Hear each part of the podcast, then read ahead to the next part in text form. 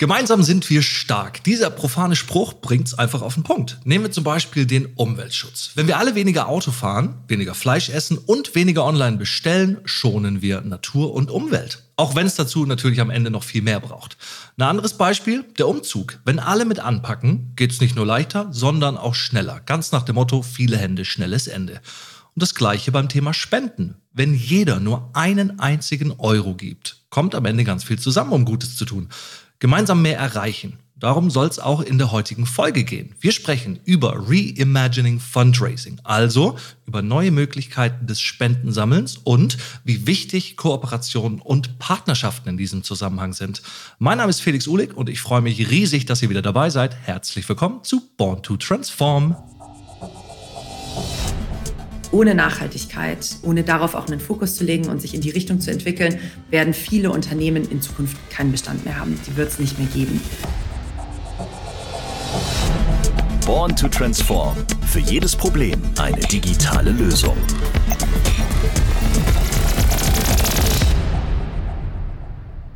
Ja, bevor wir uns gleich die Reimagining Fundraising-Kampagne genauer anschauen, stelle ich euch, liebe Hörerinnen, liebe Hörer, erst einmal unsere Gäste der heutigen Folge vor. Da hätten wir zum einen Kevin Aust, Manager Business Development bei Fujitsu. Hallo Kevin.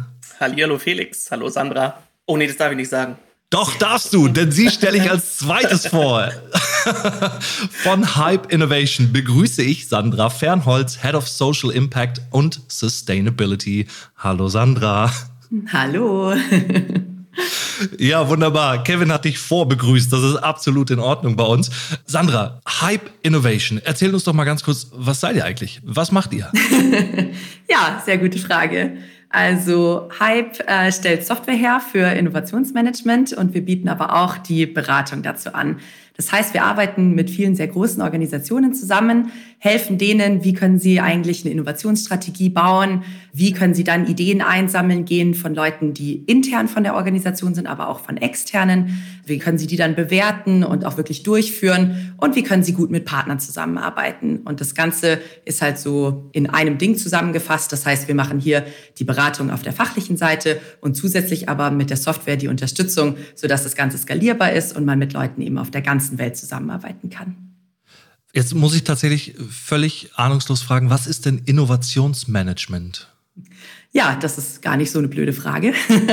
Innovationsmanagement im Prinzip, Innovation ist es, Ideen zu finden und umzusetzen. Das heißt, wir gehen wirklich von Anfang an die ganz kreative Phase, äh, wo wir brainstormen und so weiter, bis hin, hey, wir haben das Ganze jetzt umgesetzt und im Zweifelsfall sogar noch verbessert immer wieder. Und der Prozess, das Ganze zu managen, das nennen wir praktisch Innovationsmanagement, dass wir halt da klare Richtlinien haben, wie das Ganze passieren kann, damit der Kreativität halt auch wirklich freien Lauf äh, gegeben werden kann und damit wir das Ganze gut schaffen. Wenn du dir halt vorstellst, dass es halt in einem Unternehmen tausende Mitarbeitende, tausende Personen, Lieferanten, sonstige Menschen gibt, wie können die gut zusammenarbeiten, um eben tolle Sachen zusammen zu gestalten? Das ist das, was wir machen. Okay, und wie sieht so ein Tag bei euch aus, euer Daily Business oder wie sieht ein Arbeitstag von dir aus? Ja, ich glaube, das ist sehr unterschiedlich. Je nachdem, wen du so fragst, ähm, haben wir sehr unterschiedliche Abläufe. Also ich persönlich bin Teil unseres Beratungsteams. Das heißt, mein Tag ist mit ganz viel Reden verbunden. Das heißt, ich spreche mit ganz vielen von unseren Kunden zum Thema, wie können sie Innovation gestalten für Mensch und Planet, zusätzlich zu Profit. Das ist, weil ich eben bei uns für Nachhaltigkeit zuständig bin. Das heißt, da haben wir dann wirklich diese großen Initiativen, um zu schauen, wie kann man CO2 senken? Wie können wir mehr Diversität reinbringen bei unseren Mitarbeitenden und so weiter? Das heißt, das sind so die Sachen, mit denen ich mich täglich beschäftige, aber halt auch eben Keynote-Speeches ähm, bei diversen Veranstaltungen, Blogartikel veröffentlichen. Also alles, was eher so in Richtung, ich sage jetzt mal, Thought Leadership geht zum Thema Innovation und Nachhaltigkeit, hat eben zusammengebracht. Und aber auch bei uns intern übernehme ich auch einige Sachen. Also wir sind jetzt zum Beispiel seit ein paar Monaten klimaneutral. Das war uns ganz wichtig. Das war ein Projekt, was auch ich gemacht habe. Und jetzt gerade sind wir am Thema Geschlechtergleichberechtigung dran, weil wie ihr euch vielleicht vorstellen könnt, so als Softwarefirma haben wir vielleicht ein paar mehr Männer als Frauen.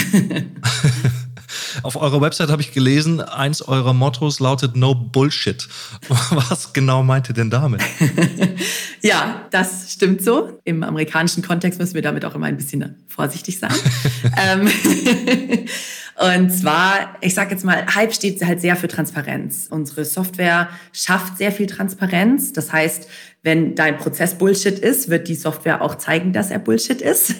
Und ähm, so möchten wir eben auch mit unseren Kunden, mit unseren Partnern und so und auch mit unseren Mitarbeitenden umgehen. Das heißt, Transparenz ist für uns wirklich eine wichtige Sache, dass wir da auch zeigen, woran sind alle so, was funktioniert, was funktioniert nicht. Also wenn ich mit einem Kunden Beratung mache, dann sage ich auch ganz klar, hey, der Plan von dir, super, der Plan von dir, der wird nicht funktionieren, da müssen wir was dran ändern. Und wir wollen da halt auch nichts vorgaukeln und deswegen sagen wir dazu, no Bullshit. Okay, sehr cool. Kommen wir jetzt zur Zusammenarbeit mit Fujitsu. Welche Verbindung habt ihr jetzt mittlerweile zu Fujitsu und seit wann gibt es denn diese Zusammenarbeit?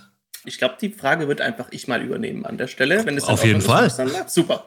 Letzten Endes besteht die Partnerschaft seit 2014, also inzwischen auch schon acht Jahre. Und in Hype haben wir einfach einen offiziellen Partner seitens der Fujitsu gefunden.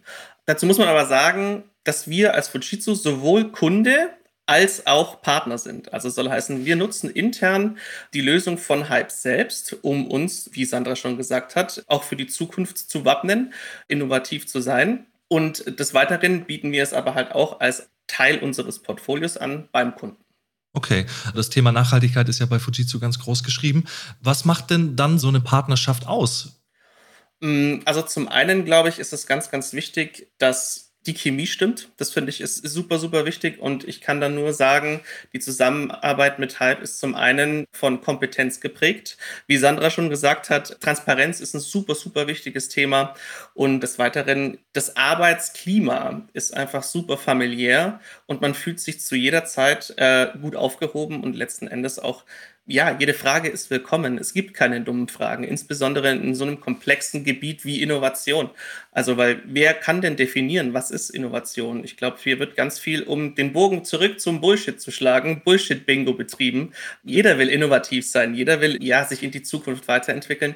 Aber wie genau das funktioniert, ich glaube, da können wir uns sehr, sehr gut ergänzen.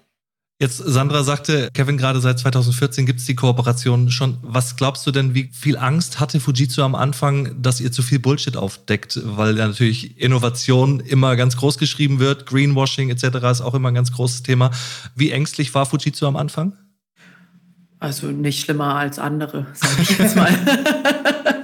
nee, ich meine, es ist halt wie der Kevin gesagt hat, es muss halt ein Vertrauen herrschen zwischen den zwei Partnern. Sonst braucht man auch eigentlich gar nicht zusammenzuarbeiten. Das muss man einfach klar dazu sagen. Und mit Fujitsu, denke ich, haben wir einen Partner gefunden, wo wir auch vom Mindset halt sehr, sehr ähnlich denken. Fujitsu hat halt auch wirklich die ganze Art und Weise, wie sie Umsatz äh, generieren und so weiter, damit umgestellt. Ne? Dass man halt sagt, okay, wir gehen raus und dann Kunden, wir fragen sie eher, was sind eure Probleme und hilft dann, die zu lösen und so weiter. Und das ist halt auch eher unser Ansatz, das so zu machen. Da war das total schön zu sehen, dass das halt eben so zusammenpasst. Und mit sehr, sehr vielen von unseren Kunden, von unseren Partnern funktioniert das auch immer mal ist man natürlich an jemandem dran, wo das halt nicht so ist und dann ist das eben so. Also damit gehen wir dann halt auch um. Aber mit Fujitsu haben wir wirklich jemanden gefunden, wo wir halt auch gerne hingehen. Also zum Beispiel haben wir, ein Teil von unserer Software ist sogenanntes Partnering. Da geht es darum, also wie so ein CRM-System zu haben, wo man alle Partner nachschauen kann, was gab es mit denen für Interaktionen und so weiter, was könnte ich mit denen machen, um in Zukunft halt eben Innovation zu gestalten. Das ist ein relativ neues Produkt von unserer Seite. Und zum Thema Nachhaltigkeit, da schauen wir jetzt gerade, dass wir die sogenannten ESG-Kriterien, also Environment, Social Governance, da drin mit aufnehmen als einen Standard-Questionnaire, den dann eben die Partner ausfüllen können. Und da sind wir damit mit dem ersten Prototyp, mit dem ersten Entwurf eben zu Kevin und zu seinen Kollegen gegangen und haben um Feedback gebeten und geguckt, okay, passt das so, wie wir uns das vorgestellt haben? Passt das mit denen zusammen? Und dann ist eben da auch nicht die Erwartungshaltung, dass von unserer Seite schon alles perfekt ist, sondern dann geht es darum, hier ist mal ein erster Aufschlag. Was haltet ihr davon? Wie können wir besser werden? Und so kann man sich dann eben gemeinschaftlich auch in eine Richtung entwickeln, die halt für beide auch sehr, sehr gut ist. Und das funktioniert mit Fujitsu von unserer Seite sehr, sehr gut. Jetzt hast du gerade schon dieses Partnermanagement-Tool erwähnt. Welche anderen Projekte habt ihr schon gemeinsam umgesetzt? Vielleicht noch ein Beispiel? Hm, ich glaube, als Beispiel würde hier ganz gut passen, dass wir zum Beispiel den anderen Teil nutzen, den die Hype-Software liefert, das Ideation-Tool. Und das nutzen wir zum Beispiel, um zusammen mit Kommunen oder Städten Bürgerinitiativen durchzusetzen. Also das soll heißen, äh, Städte und Kommunen, die auch tatsächlich Wert darauf legen, was ihre Bürger und Bürgerinnen denken, können da auf uns zugehen und dann eben gemeinsam mit uns und Hype auch tatsächlich widerspiegeln, was ist denn der Konsens innerhalb der Bevölkerung. Kommen wir mal zum Thema Nachhaltigkeit und soziales Engagement. Welche Rolle spielt denn das bei euch und wie wichtig ist das auch bei eurer Partnerschaft? Äh, also letzten Endes gibt es ja den Fujitsu Purpose und der stützt sich ganz, ganz massiv darauf, auf die Thematik Nachhaltigkeit. Des Weiteren spreche ich jetzt mal für unser Team. Es ist innerhalb unseres Teams wirklich eine Herzensangelegenheit. Also soll heißen, wir hatten vorhin auch wieder den Begriff Greenwashing. Es passiert einfach leider Gottes heutzutage sehr viel im Rahmen von Greenwashing. Und wir haben uns so ein bisschen auf die Fahnen geschrieben, wir wollen tatsächlich nachhaltig sein. An der Stelle eine dicke Gratulation von meiner Seite an die Tatsache, dass ihr jetzt klimaneutral seid. Okay. Ja, also wie gesagt, es ist eine Herzensangelegenheit bei uns aus dem Team, weshalb wir eine Umwelt- und Nachhaltigkeitskampagne ins Leben gerufen haben. Das soll heißen, wir wollen einerseits die Awareness dafür schaffen, dass wir eigentlich schon sehr viel tun in dem Bereich. Es wird aber andererseits nur sehr, sehr selten kommuniziert und ganz vielen Leuten ist einfach auch der Bezug zu dem Thema Nachhaltigkeit nicht bewusst. Und einerseits, wie gesagt, wollen wir da die Awareness für schaffen und andererseits auch wirklich mit Fokus auf diese Themen auf unsere Kunden zugehen. Also soll heißen, als Beispiel würde ich hier nutzen, wir haben jetzt eine Cross-Company-Workshop-Reihe ins Leben gerufen mit dem Fokusthema SDGs, also Sustainable Development Goals. Die sind in aller Munde, aber ja, sehr viele Leute können auch hiermit nicht wirklich was anfangen. Was beinhalten diese 17 Ziele? Und wie spielen die eigentlich auf das Daily Doing? In unserem Fall jetzt natürlich im, im Bereich der öffentlichen Auftraggeber mit ein. Hier wollen wir verschiedene Stakeholder an den Tisch bringen und mit dem Input eines thematischen Sponsors tatsächlich dann auch eine Grundlage für einen Austausch schaffen. Und da schlagen wir wieder den Bogen dahin, dass man Innovationen einfach nicht alleine bewältigen kann, sondern dass man da starke Partnerschaften braucht und durchaus auch nicht mit seinem Wissen hinterm Berg halten sollte, sondern in dem Moment, wo man anfängt, Wissen zu teilen, kommt man auf die besten Ideen und nur so ist man tatsächlich dann auch zum einen nachhaltig für die Zukunft gewappnet und zum anderen am Ende des Tages müssen wir alle Business machen. Genau, wenn ich da einfach gleich einsteigen kann. Ähm, manchmal mache ich Witze und sage, dass mein Job ist eigentlich Matchmaker. Also ich bin eigentlich Matchmakerin zwischen Innovationsmanagern und Nachhaltigkeitsmanagern. Weil jedes Mal, wenn das dann wieder geglückt ist, fragen die sich, warum haben wir das eigentlich nicht schon viel früher gemacht? Warum arbeiten wir eigentlich nicht schon die ganze Zeit zusammen? Und deswegen ist das etwas, was ich halt bei vielen, vielen von unseren Kunden jetzt auch wirklich mache. Wir haben es halt so historisch gesehen immer eher mit den Innovationsmanagern zu tun, einfach weil von da aus unser Business kommt. Aber mehr und mehr gehen wir jetzt eben auch auf die Nachhaltigkeitsmanager und Managerinnen zu, sind auch tatsächlich sehr oft viele Frauen im Nachhaltigkeitsbereich dafür verantwortlich, so über unsere Kundenbasis verteilt und lass die halt auch zusammenarbeiten. Weil was ich jetzt halt einfach so sehe oder was wir auch als Firma sehen, ist, ohne Nachhaltigkeit, ohne darauf auch einen Fokus zu legen und sich in die Richtung zu entwickeln, werden viele Unternehmen in Zukunft keinen Bestand mehr haben. Die wird es nicht mehr geben, weil sich einfach die ganze Welt zum Glück dahingehend ändert, was ja auch super wichtig ist. Aber ganz viele von den Nachhaltigkeitsmanagern und Managerinnen, die wissen nicht so ganz genau, wie sie das gestalten können. Traditionell waren deren Rollen eher auf einer ich sage jetzt mal, Reporting-Ebene. Das heißt, okay, wir erstellen Nachhaltigkeitsberichte, das passiert ja schon seit sehr vielen Jahren. Wir gucken uns das Ganze an, aber nicht so sehr das Pushen dafür. Wie kann ich da wirklich jetzt auch proaktiv was ändern und ganz strategisch und das halt dann nicht nur auf einer hohen Ebene, sondern auch wirklich runterbringen. Wie kann ich das konkret gestalten in den einzelnen Abteilungen? Und da sind die Innovationsmanager und Managerinnen perfekt drin. Ne? Das ist genau deren Job. Das heißt, wenn die zusammenarbeiten, kommen halt richtig coole Sachen bei rum. Und das sehen wir halt auch bei den Kunden Kunden, die das halt jetzt schon wirklich so aktiv gestalten. Und das ist halt auch mein Job. Ich mache das jetzt seit, also ich bin bei Hype seit sechs Jahren. Diesen Job mache ich jetzt seit knapp drei Jahren. Und ich muss wirklich sagen, in den letzten drei Jahren hat sich noch mal so viel verändert, was ich auch total positiv finde. Genau wie du gesagt hast, Kevin, ne? die SDGs, die halt immer wichtiger werden.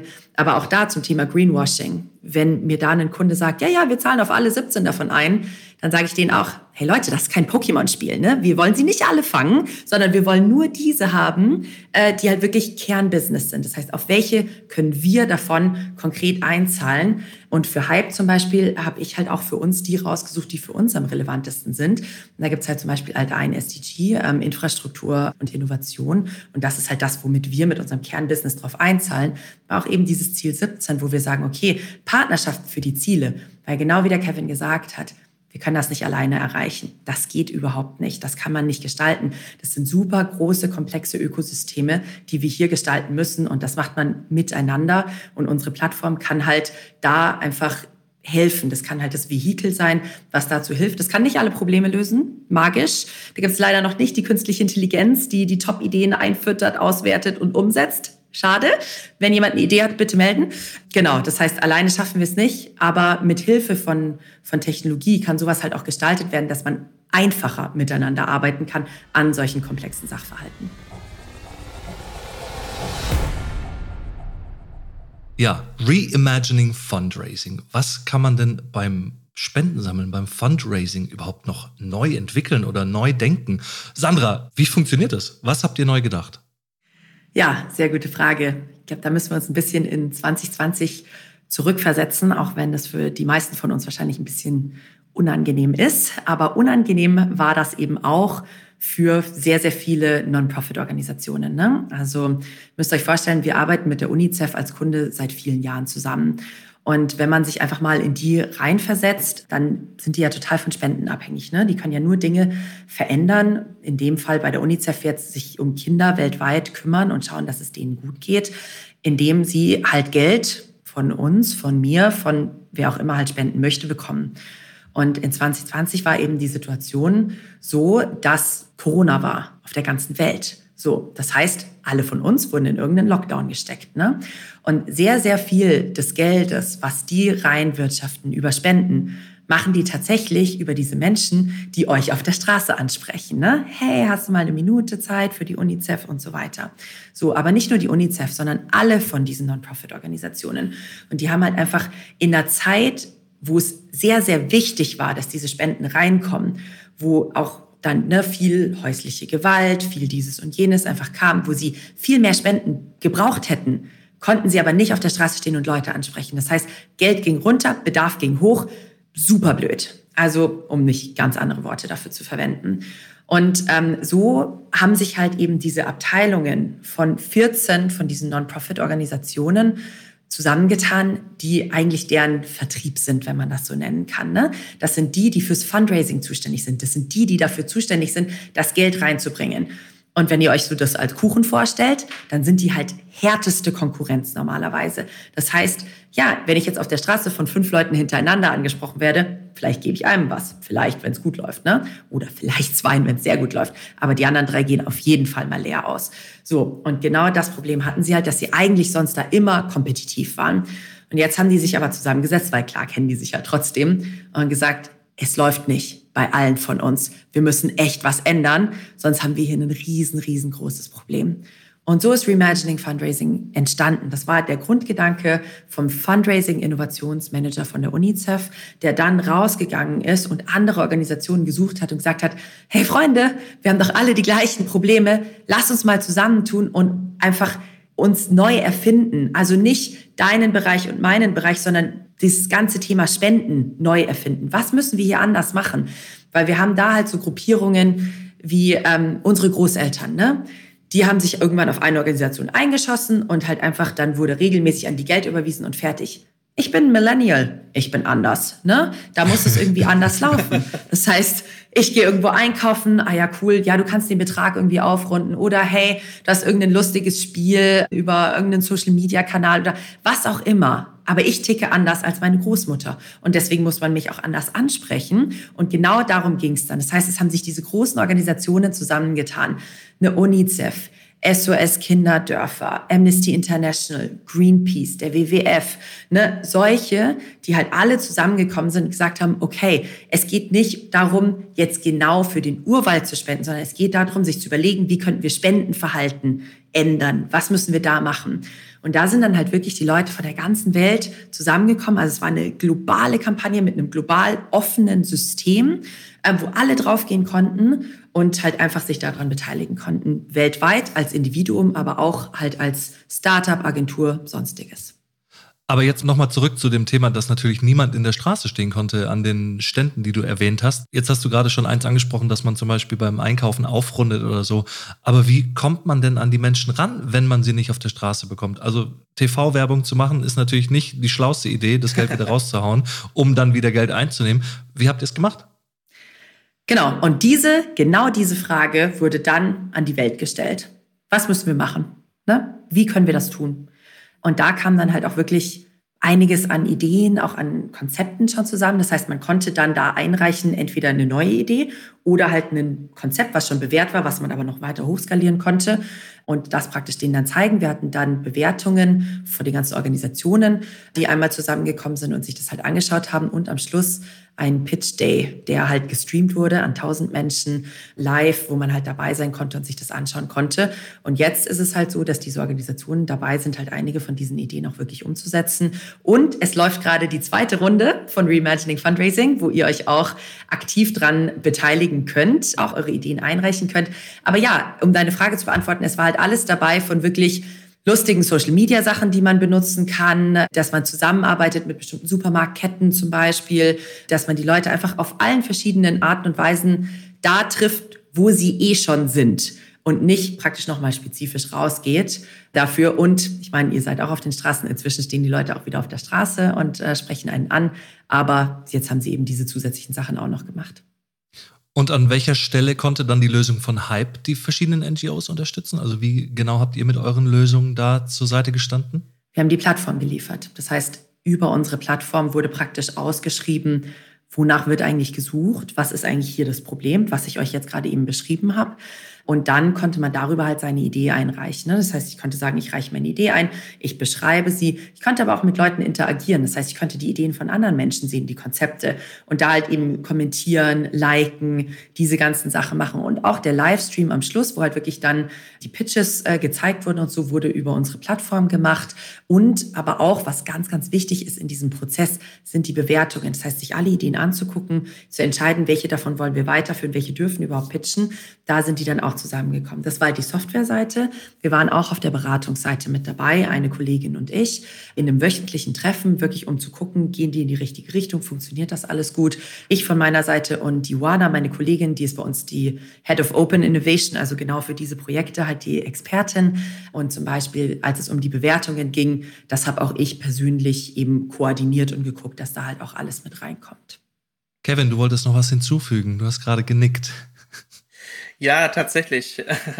Ich kann in allem, was Sandra uns gerade geschildert hat, einfach nur mit Nachdruck nicken. Das kann man jetzt natürlich nicht sehen. Ähm, Fakt ist, was wir auch innerhalb unserer Workshop-Formate immer feststellen, dass ganz oft Ideen, die einem selbstverständlich erscheinen, für andere eben nicht so selbstverständlich sind.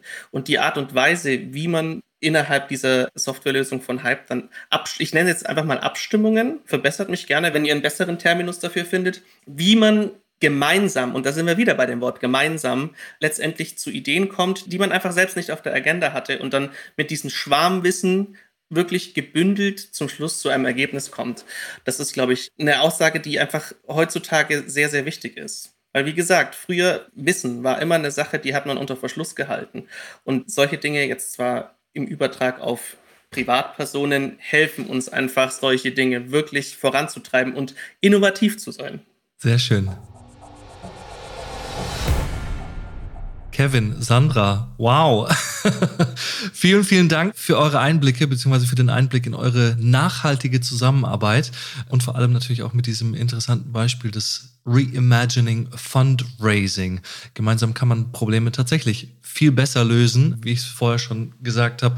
Gemeinsam läuft so vieles viel, viel besser und deshalb, ja, vielen Dank für eure Kooperation, für eine nachhaltigere Zukunft und ähm, an dieser Stelle Einfach danke an euch beide. Danke dir, Felix, äh, dass du uns durch diesen spannenden Dialog geführt hast und auch danke an dich, Sandra, für die Veranschaulichung eines eigentlich sehr, sehr komplexen Themas. In dem Sinne, tschüss. Ja, vielen Dank auch von meiner Seite und von Hype-Seite natürlich. Es hat mir total viel Spaß gemacht hier und freut mich, dass ich es ein bisschen erklären konnte. Und äh, ja, auf der höheren Ebene auch nochmal vielen Dank für die tolle Partnerschaft, ähm, die wir mit Fujitsu haben. Da würde ich mir wirklich wünschen, dass alle unsere Kunden und Partner so wären wie ihr. Das macht total viel Spaß und ist super konstruktiv. Ja, dann äh, vielen Dank für dieses Gespräch und bis bald vielleicht. Ach, ist das schön. Beide strahlen bis über beide Ohren.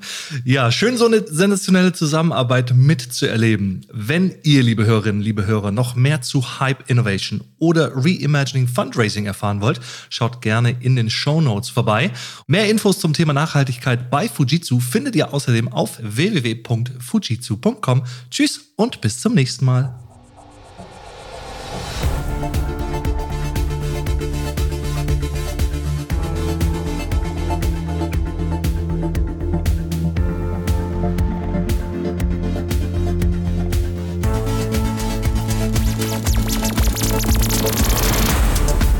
Transform